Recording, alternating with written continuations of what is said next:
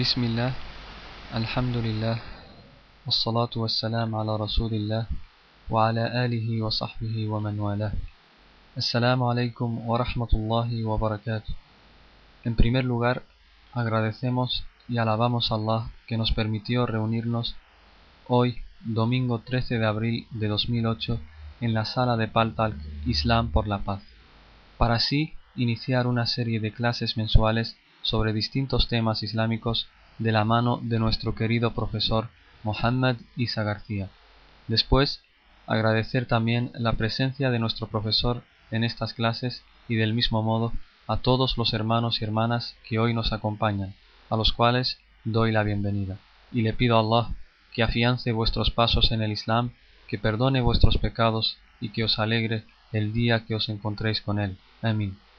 En cuanto a nuestro profesor, me gustaría emitir una breve reseña sobre él para los que todavía no le conocen. Él es Mohammad Isa García, argentino, licenciado en, Teología Islámica por la Universidad Islámica de la Meca, Umm al y con la especialización en la ciencia del Hadith. Estudió de la mano de grandes sabios tal como el Sheikh Ibn Uthaymin, el Sheikh Al-Fawzan y muchos otros.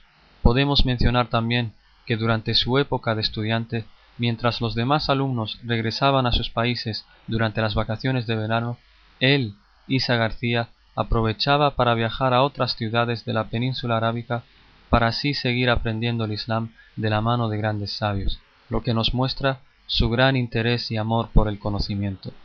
Es autor y traductor de cientos de libros islámicos. Trabaja activamente en la dawa en los países de habla hispana, tal como nos muestran sus numerosas conferencias en países como Argentina, México, Chile, Estados Unidos y España, y próximamente dará también una serie de conferencias en los países de Centroamérica. Por tanto, podemos afirmar con total seguridad y sin exageración alguna que nos encontramos, si me permiten la expresión, con uno de los pesos pesados de la dawa en habla hispana. Personalmente lo quiero mucho y le pido a Allah que lo siga manteniendo con vida durante muchos años más para seguir beneficiando a todos los musulmanes con su conocimiento. Amin Con respecto a la clase en sí y sus reglas, la clase es de una hora de duración, de la cual 45 minutos será para la clase en sí y 15 minutos para el turno de preguntas y respuestas. Durante la clase, la escritura estará bloqueada para que no se creen distracciones y en los 15 minutos de preguntas y respuestas el micrófono y escritura se abrirán a los participantes para responder a preguntas relacionadas con el tema de la clase. No se van a responder preguntas privadas. Si alguien tiene alguna pregunta personal y en, la ciudad en donde vive no encuentra una fuente de información confiable, le podremos facilitar el, el email de nuestro profesor al final de la clase y tratará de responder a esta pregunta. Por tanto, dicho esto, le pido a Allah que bendiga estas clases que iniciamos hoy y que las haga unas clases benditas, que las haga unas clases que beneficien a todos los hermanos y hermanas que asistan con nosotros aquí en Paltalk y especialmente le pido a Allah que las haga en la balanza de las obras buenas de nuestro profesor Isa García. Amin ya Rabb. وصلى اللهم على نبينا محمد وعلى آله وصحبه أجمعين y ahora le cedo la palabra a nuestro profesor Isa García para que así dé comienzo a la clase, inshallah.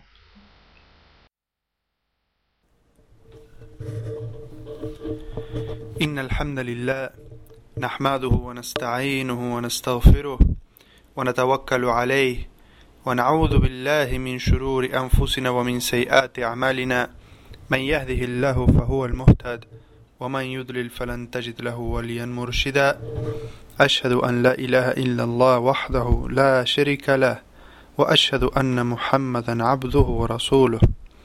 En el nombre de Allah, clemente, misericordioso, que la paz y las bendiciones sean con el profeta Muhammad, sallallahu alayhi wasallam, con su familia, sus compañeros y todos aquellos que sigan su ejemplo hasta el día del juicio final.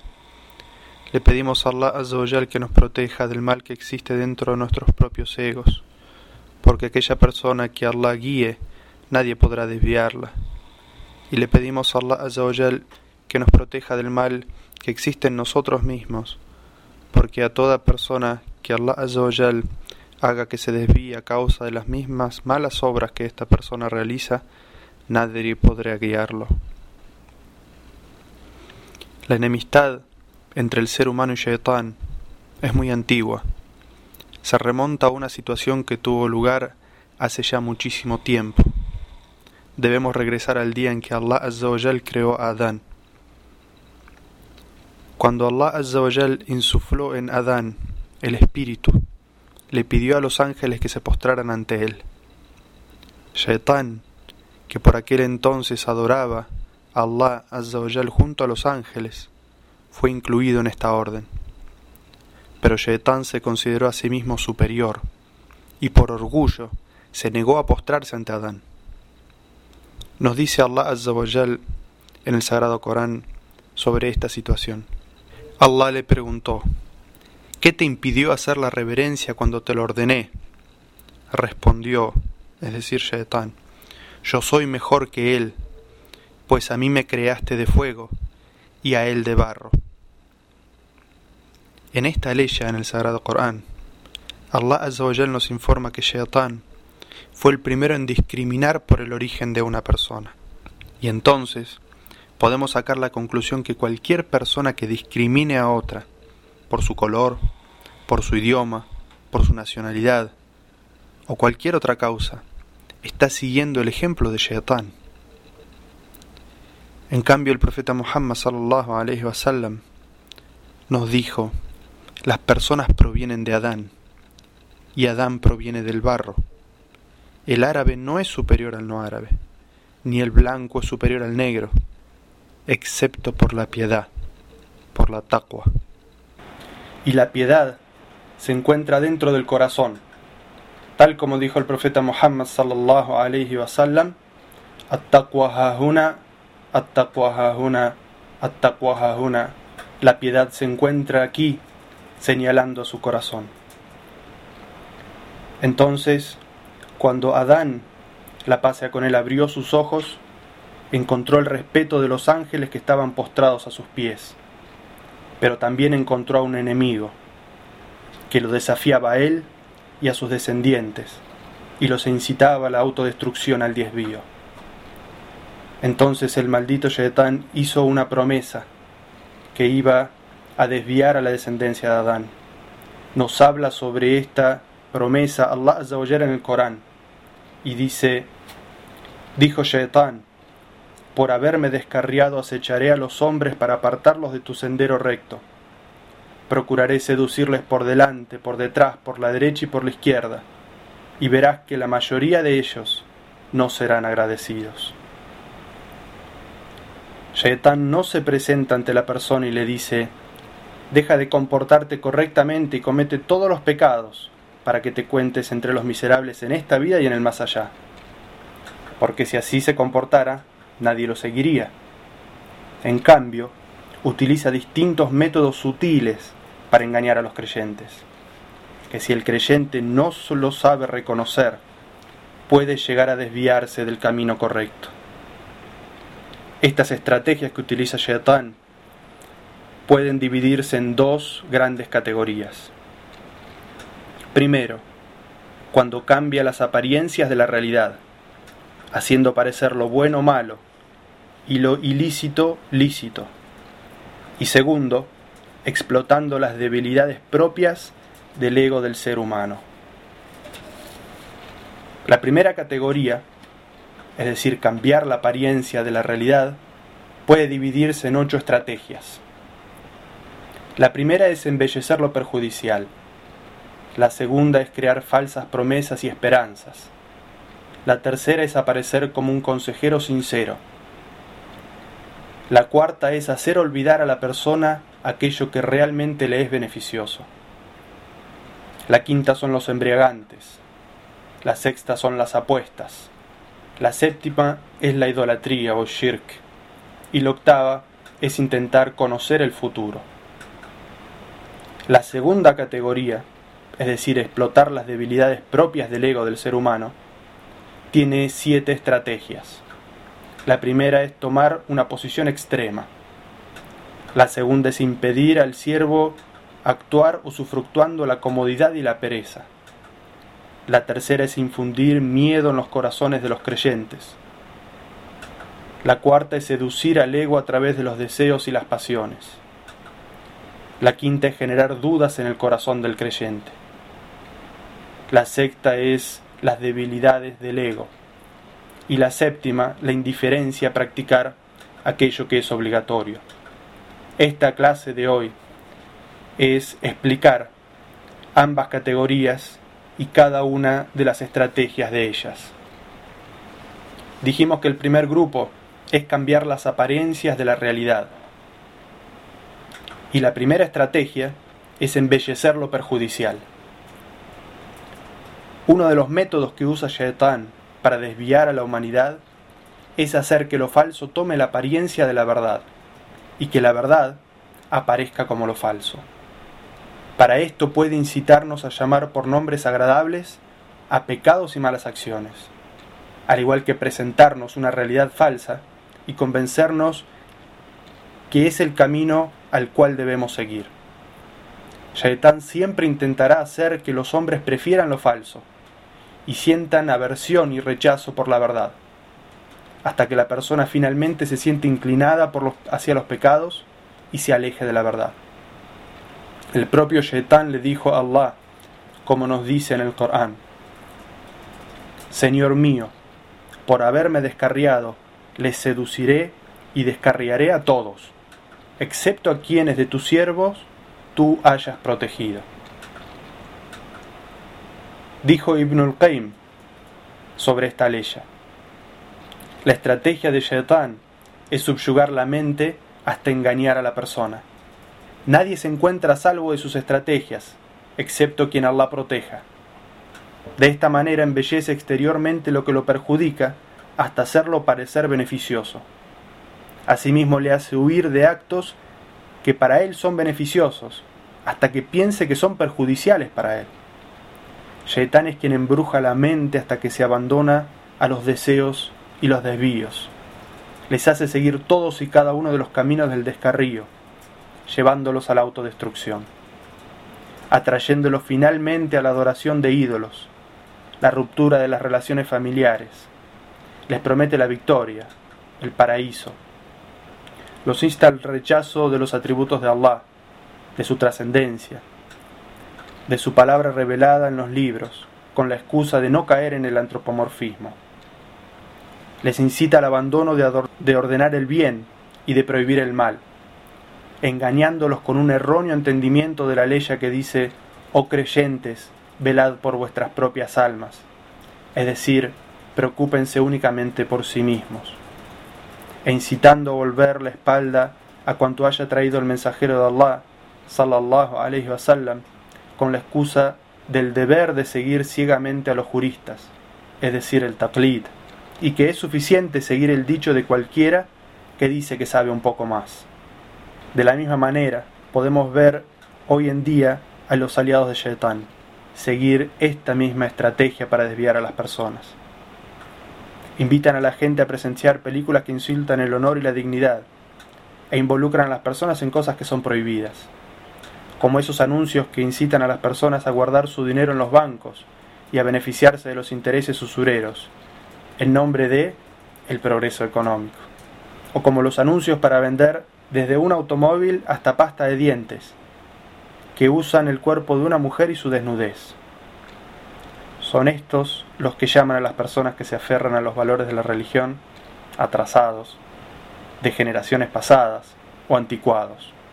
Todo esto forma parte de la estrategia de Shaitán desde el tiempo de Adán, mostrando lo falso de una manera bonita y correcta, y mostrando la verdad como algo desagradable con el objetivo de que las personas lo rechacen.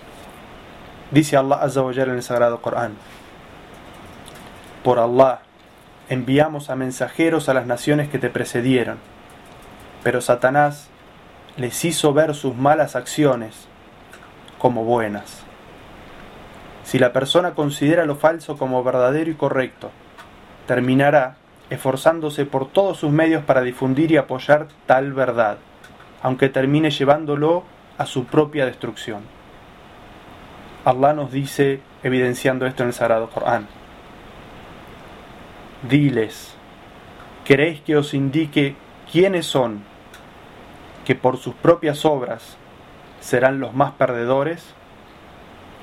Allah nos responde en esa misma ley diciendo, aquellos cuyos afanes se malograron en la vida mundanal, mientras creían haber obrado el bien.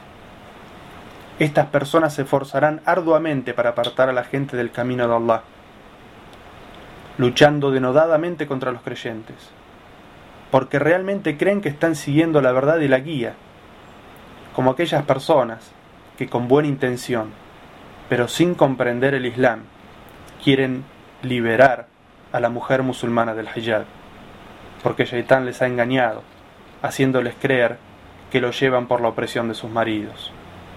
Nos dice Allah Azza en el Sagrado Corán, y ellos, en verdad, los apartan del camino, pero piensan que están bien encaminados. Esta es la idea que domina a estas personas, haciéndoles preferir esta vida y apartándose del más allá nos dice Allah Azza en el Sagrado Corán sobre esta idea. Y les asignamos compañeros que engalanaron su presente y su pasado. Esos compañeros de los que habla la ley son shayatines, demonios, que embellecen a los ojos de estas personas los asuntos de esta vida mundana, haciéndolo más y más tentadora. Con respecto a darles nuevos nombres a pecados y malas acciones antiguas y conocidas. Es una técnica que Shaitan usa para incitar a las personas a tomar parte de ellos, mostrándoles una realidad falsa. Esta es la primera estrategia. La segunda que mencionamos es que Shaitan hace falsas promesas y siembra falsa esperanza. Allah Azza nos dice en el Sagrado Corán, evidenciando esto les hace promesas y les da falsas esperanzas, pero Shaitan no les promete sino algo ilusorio. En la batalla contra los creyentes, Shaitan promete ayuda, honor y victoria a los incrédulos, pero luego los abandona, dejándolos solos. Hablando sobre la batalla de Badr, Allah Azza nos dice en el Sagrado Corán, y Satanás les hizo ver bueno lo que hacían. Y les dijo, Hoy nadie os vencerá, yo estoy próximo a vosotros. Pero cuando los dos bandos se avistaron, Shaitán se volvió sobre sus pasos y les dijo, Yo no soy responsable de vosotros. Shaitán le, le promete a los ricos más riquezas y posesiones en esta vida ahogándolos en su propio materialismo, haciéndoles creer que su riqueza es sinónimo de impunidad y de preferencia, y que con ella podrán comprar también un lugar preferencial después de la muerte. Dice en el Sagrado Corán, parafraseando a un incrédulo con este pensamiento, Tampoco creo que jamás llegue la hora del día del juicio final, y si llego a ser resucitado, seguro tendré un viñedo mejor que este. En esta ley, Allah Azawajal nos habla sobre este incrédulo, que pensaba que su dinero, que sus posesiones le daban un privilegio en este mundo, y que ese privilegio se iba a perpetuar hasta el más allá, que con ese dinero que poseía en este mundo iba a también poder comprar su mejor instancia en el más allá, porque la persona se preocupa y absorbe en sus sueños e ilusiones, sueños que no existen en el mundo real, sin realizar cuanto en realidad le es beneficioso, y se abandona sus sueños y falsas esperanzas.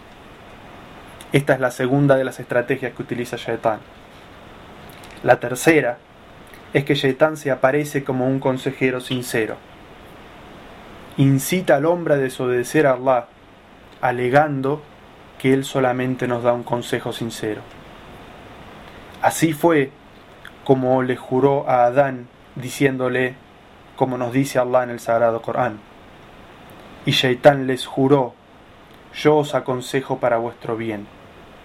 Es decir, cuando le aconsejó a Adán y a Eva que comieran del árbol prohibido. Un sabio que se llama Wahb ibn Munabbih nos relató una historia muy interesante que evidencia esta estrategia. Dice esta historia. Hubo una vez un monje piadoso del pueblo de Israel. Era la persona más piadosa de su época. Había tres hermanos que tenían una hermana joven. Al ser llamados para acudir a la guerra, no supieron con quién dejar a su hermana. Acordaron entonces dejarla a cargo de esta persona piadosa, porque confiaban en él. Entonces fueron para preguntarle si podían dejarla. Ella estaría en un edificio contiguo al de él y a su cuidado, hasta que ellos volvieran de la guerra.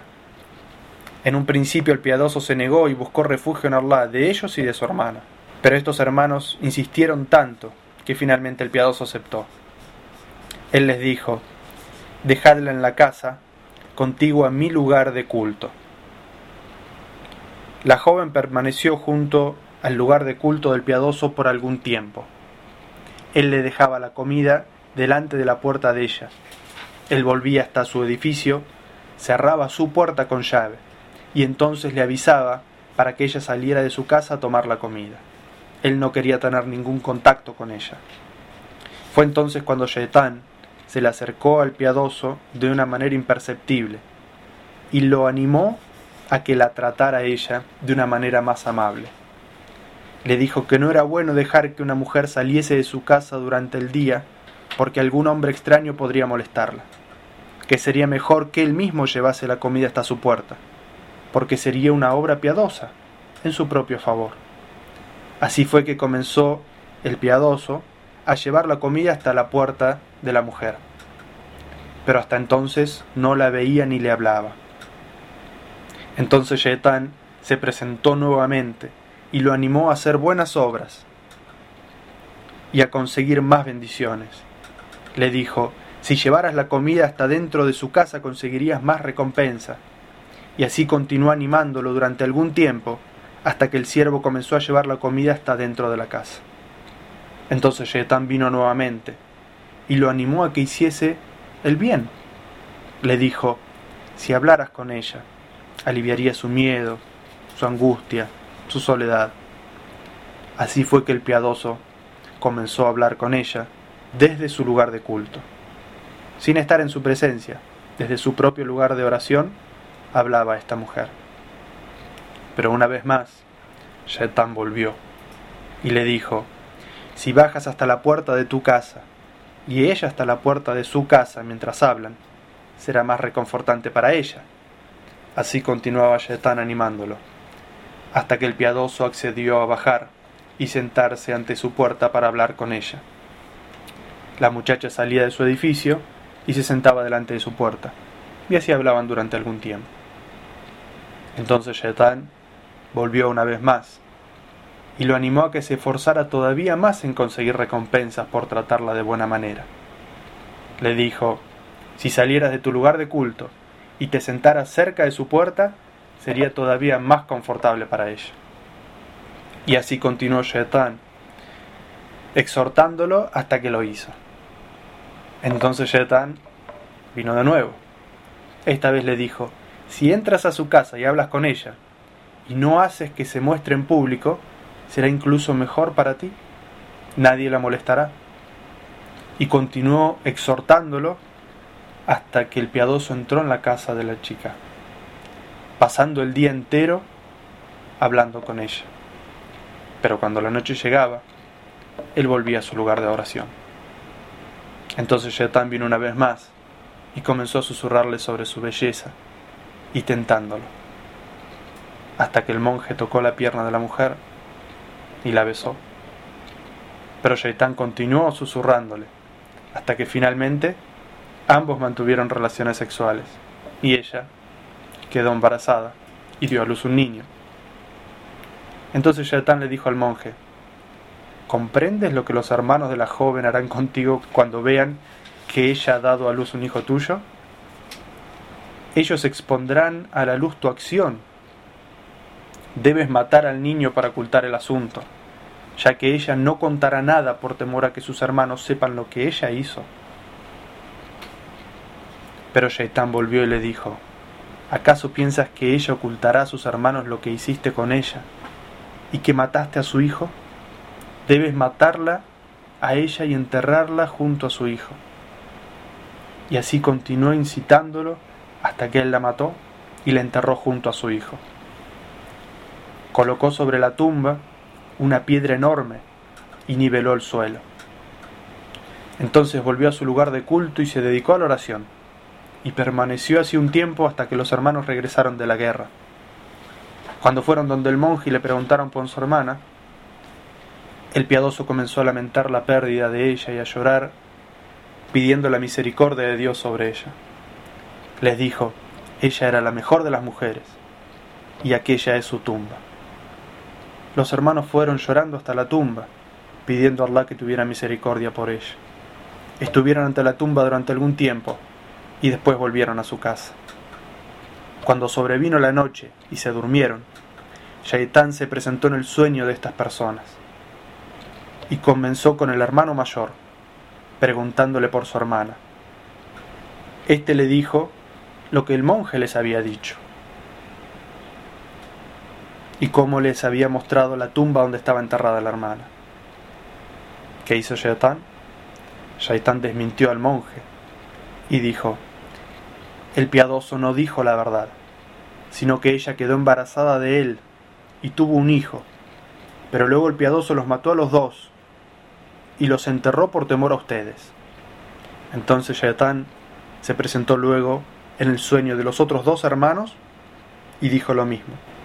Cuando los hermanos despertaron, quedaron sorprendidos de lo que habían visto.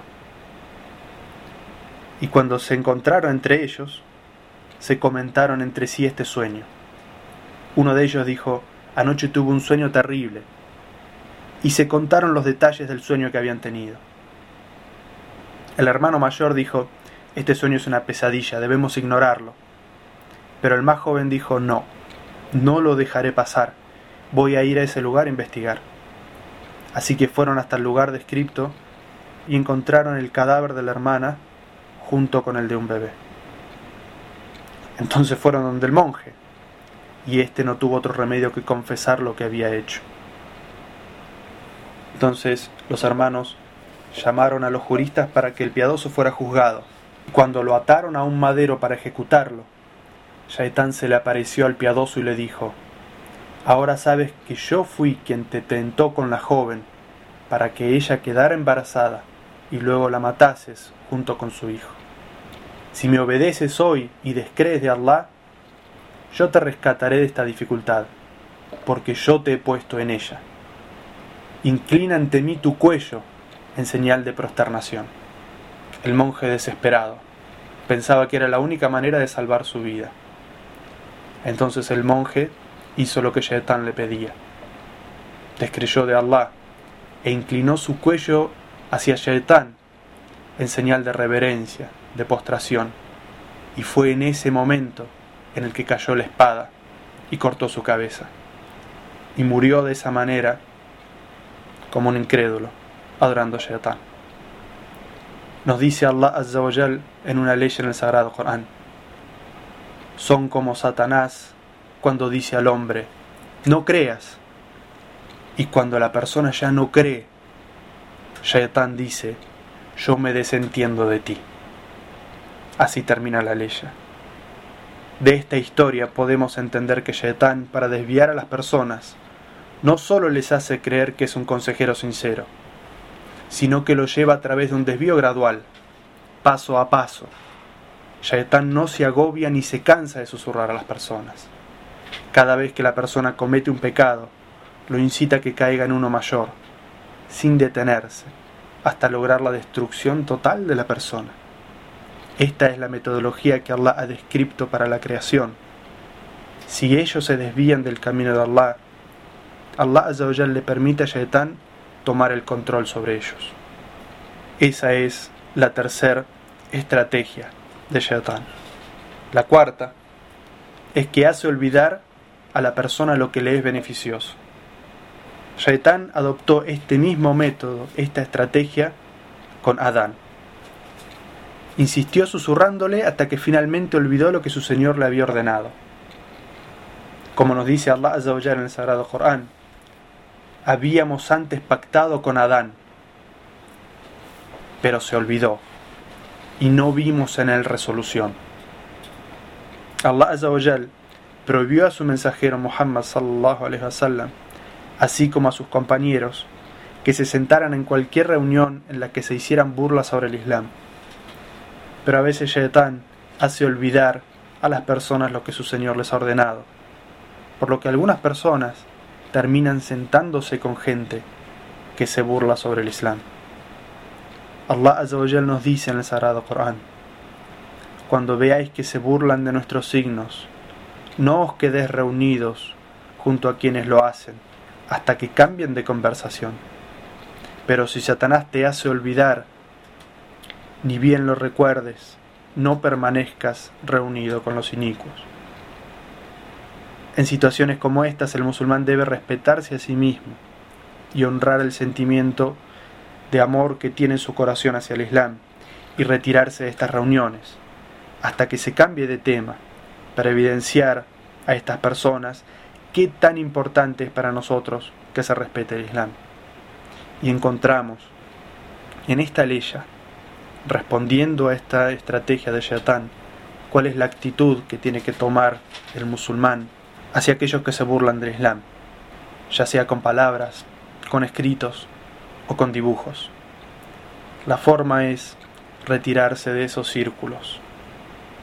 Otras estrategias que utiliza Shaitan, la quinta, la sexta, la séptima y la octava, están mencionadas todas juntas en una sola ley, y ellas son los embriagantes, las apuestas, la idolatría e intentar conocer el futuro. Allah Azza dice en el Sagrado Corán, Oh creyentes, los embriagantes, las apuestas, las ofrendas a los ídolos y consultar la suerte con flechas son una obra inmunda de Shaitán. Absteneos de ello y así tendréis éxito. Cuando Allah Azawajal habla de los embriagantes, eso hace alusión a todo alcohol y a toda droga.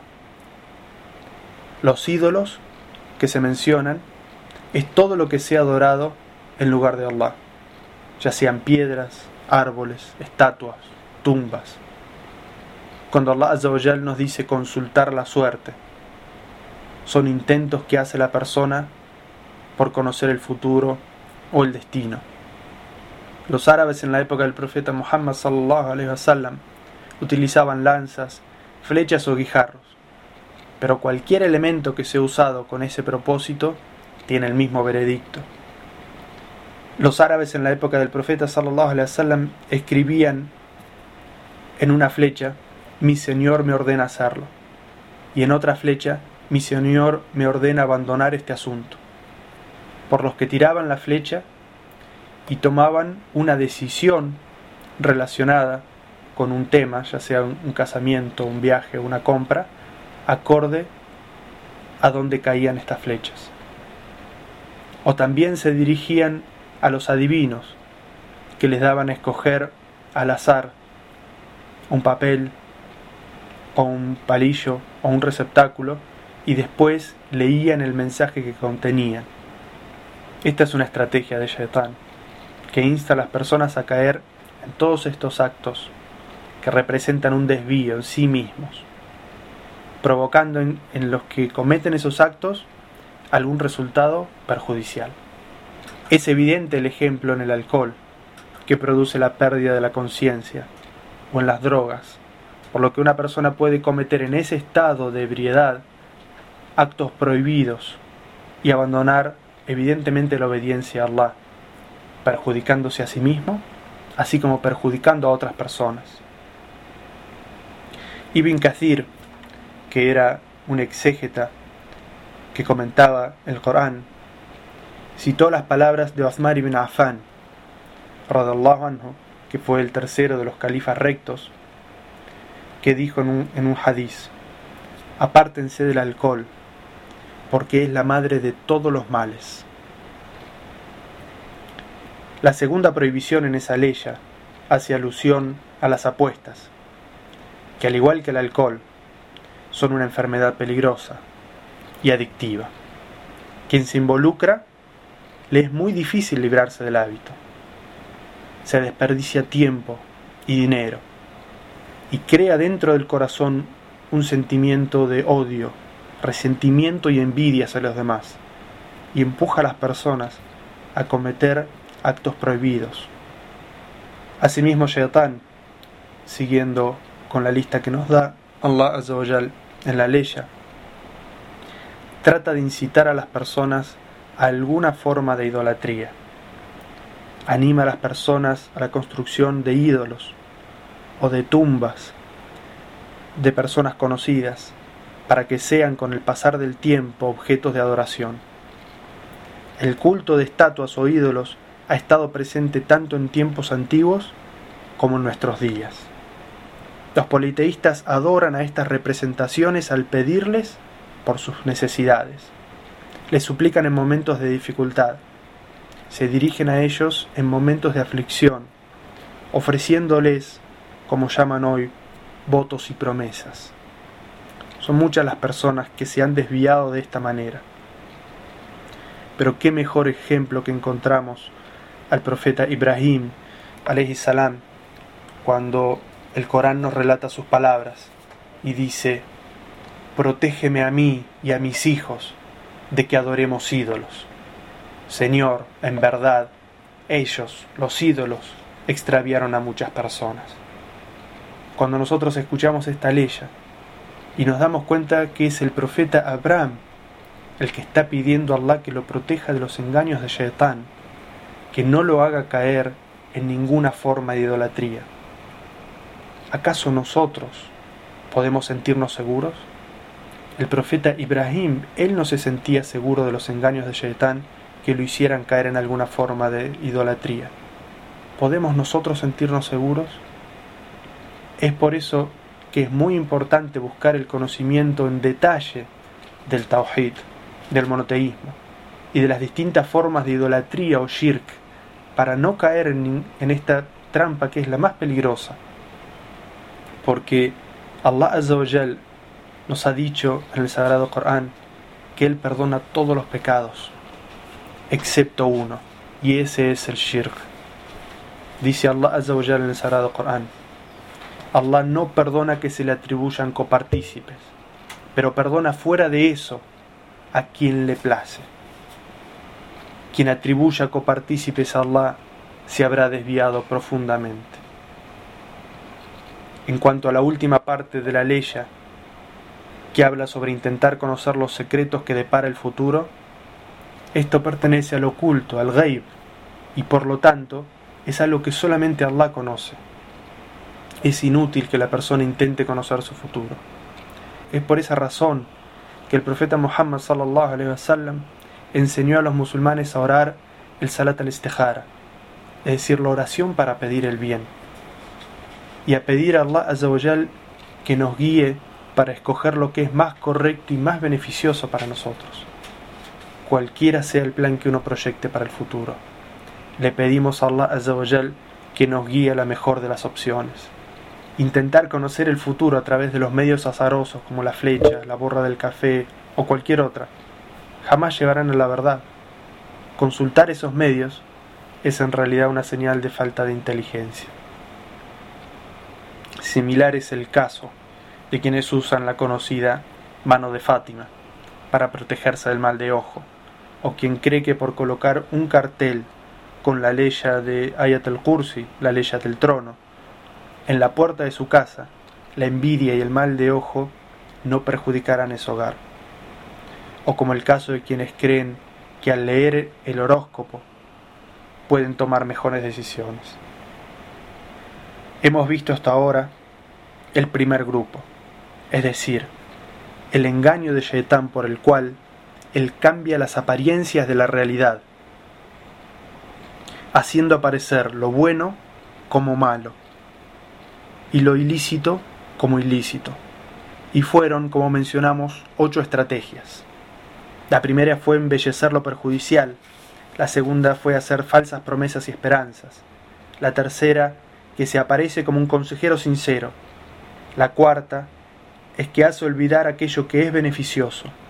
La quinta fueron los embriagantes, la sexta las apuestas, la séptima la idolatría y la octava intentar conocer el futuro.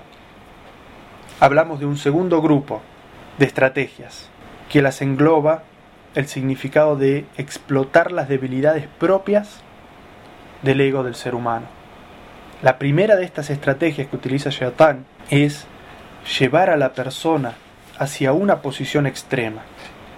El sabio Ibn al-Qayyim describió este punto cuando nos dijo, siempre que Allah ordena algo, el demonio incita a que la gente tome una de las dos posiciones extremas al respecto, la negligencia o la exageración. A Shaitan no le importa cuál de estos dos errores tome partido a la persona.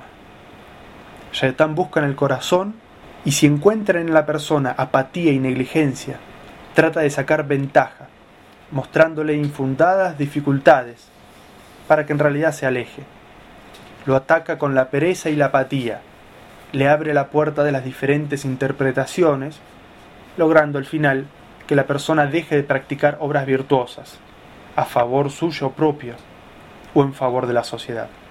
Pero si por el contrario Shaitán encuentra en el corazón del siervo que es cauto, serio, con mucha disponibilidad y responsabilidad, lo incita a que se esfuerce demasiado, haciéndole hacer las cosas difíciles para sí mismo. Lo convence de que exagere, de que tenga ambiciones mayores, que si todas las personas hacen un udú para la oración, que él haga dos. Que si la persona tiene que hacer el udú, él mejor haga el gusul. Lo incita a todos tipos de exageraciones, haciendo, al final, que se desvíe del camino recto, que es aquello que nos enseñó el profeta Muhammad sallallahu. La intención de Shaitán con esta estrategia es mantenerlos a ambos alejados del camino recto, ya sea por negligencia, es decir, que haga menos, o por exageración, es decir, que se extralimite y haga más de lo que con toda sabiduría estableció Allah en el Corán o el profeta Muhammad sallallahu alaihi wasallam en la Sunna. Una segunda estrategia es impedir al siervo actuar usufructuando la comodidad y la pereza que tenga en sí mismo. El imam al-Bukhari nos transmite un hadiz de Abu Huraira que cuenta que el mensajero de Allah sallallahu alaihi wasallam dijo: Cuando duermen, Shaitán ata tres nudos en la nuca y golpea sobre cada uno de ellos diciendo, la noche es larga, continúa durmiendo. Cuando la persona despierta, si recuerda a Allah, se desata uno de los nudos. Si realiza la ablución, se desata un segundo nudo. Si realiza una oración, todos los nudos terminan de desatarse. Después de esto, la persona se sentirá enérgico y feliz por la mañana. Pero si no hace estas cosas, o si continúa durmiendo, se levantará apático y perezoso. La pereza y la apatía son dos herramientas poderosas de Shaitán contra el ser humano. A través del susurro inculca el amor a la pereza y a posponer, dejar para más adelante todas las actividades que son beneficiosas, insinuando que ya hay tiempo, ya tendremos lugar en el futuro para hacerlo.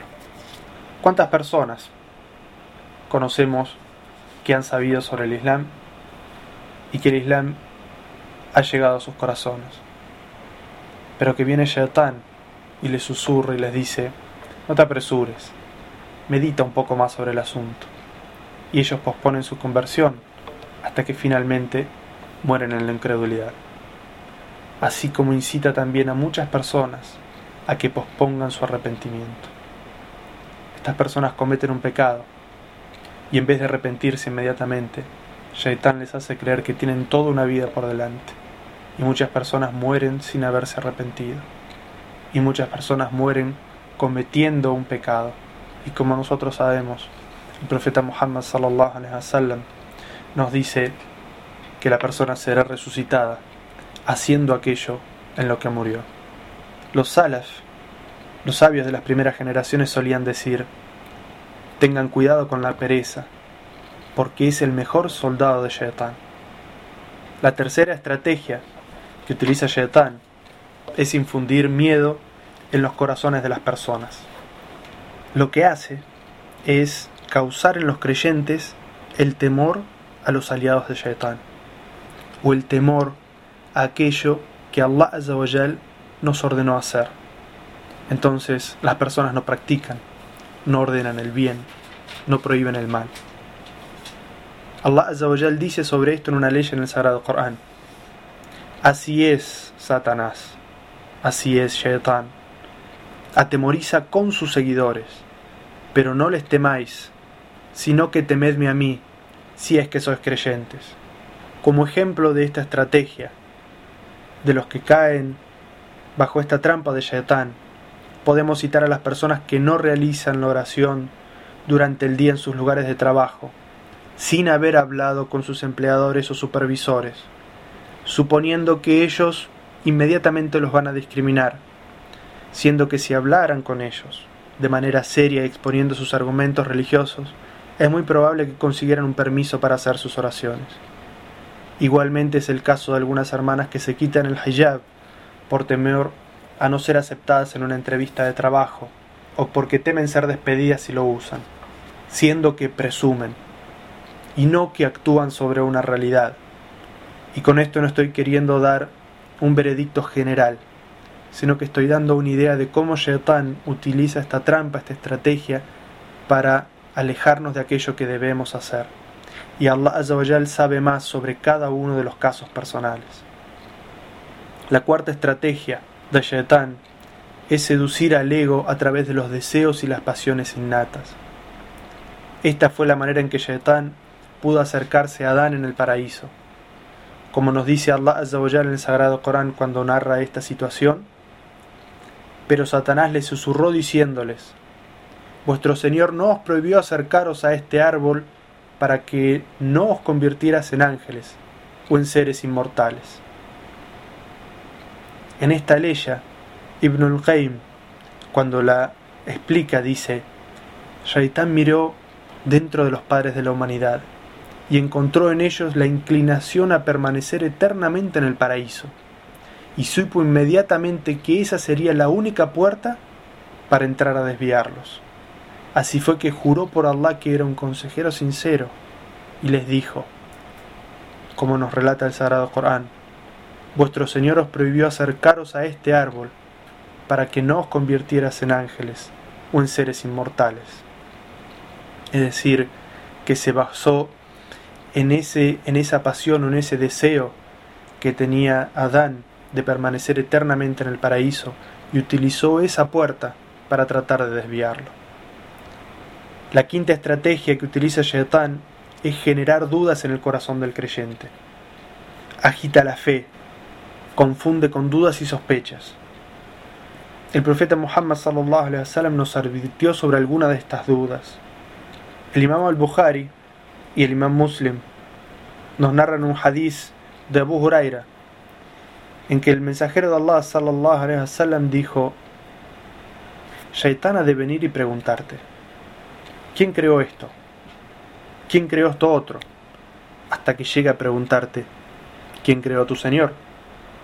Cuando te inspire ese pensamiento, debes buscar refugio en Allah y terminar a abandonar tales pensamientos. Y si crees que estas cosas te suceden únicamente a ti, pues debes saber que ni siquiera los compañeros del profeta Muhammad sallallahu alaihi wasallam se encontraban a salvo de estos pensamientos.